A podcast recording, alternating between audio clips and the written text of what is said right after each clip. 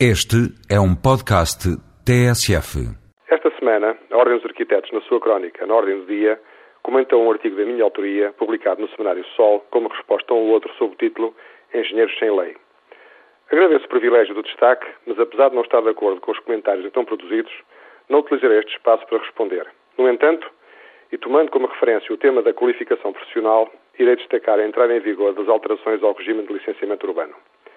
Foram simplificados diversos procedimentos. As obras realizadas no interior das habitações deixam de estar sujeitas a licenciamento ou a simples comunicação prévia. Esta simplificação, tal como está, justificou a minha oposição devido ao risco não avaliado de podermos deitar abaixo paredes resistentes que asseguram a estabilidade dos edifícios.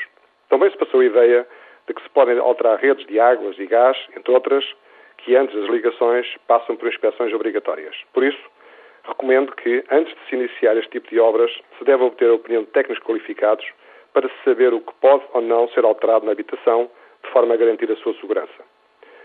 No novo diploma, restamos com agrado que os projetos de especialidades de engenharia, desde que assinados por engenheiros ou engenheiros técnicos, são dispensados de verificação pelos serviços públicos, considerando-se aprovados. Mas a questão da qualificação profissional dos técnicos não está devidamente regulada pela aplicação desta nova lei.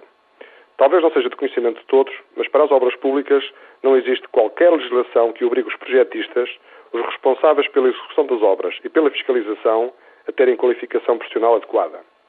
Para as obras particulares, a exigência apenas está limitada aos projetistas através do Decreto-Lei 7373, já desatualizado, porque é de 1973. Por isso, a Ordem dos Engenheiros reclamou a revisão daquele decreto para se regularem as intervenções de elevada responsabilidade na defesa do interesse público e não para reclamar o direito à engenharia para os engenheiros. Pelo contrário, a Ordem dos Arquitetos apenas pediu a revogação parcelada do Decreto 7373 para que os arquitetos tivessem o exclusivo do direito à arquitetura.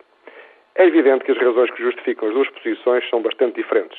Em nosso entender, o objetivo é garantir obras de melhor qualidade e, para isso, é necessário exigir a intervenção de técnicos qualificados ao longo de todo o ciclo produtivo para elaborar projetos e para dirigir e fiscalizar obras. Do outro lado, a preocupação foi com o interesse de uma determinada profissão.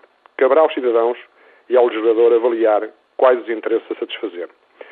Mas enquanto este assunto é discutido, a Ordem dos Engenheiros organiza o primeiro encontro de associações profissionais que representam os engenheiros civis dos países de língua oficial portuguesa e castelhana, que se realizará em Lisboa na próxima semana. Estarão presentes 20 associações de quatro continentes, que representam 16 países, porque estes temas merecem ser discutidos à escala global. Os 30 países de língua oficial portuguesa e castelhana, com os quais temos grandes afinidades históricas e culturais, têm uma população superior a 630 milhões de pessoas, ou seja, mais 20% do que a União Europeia.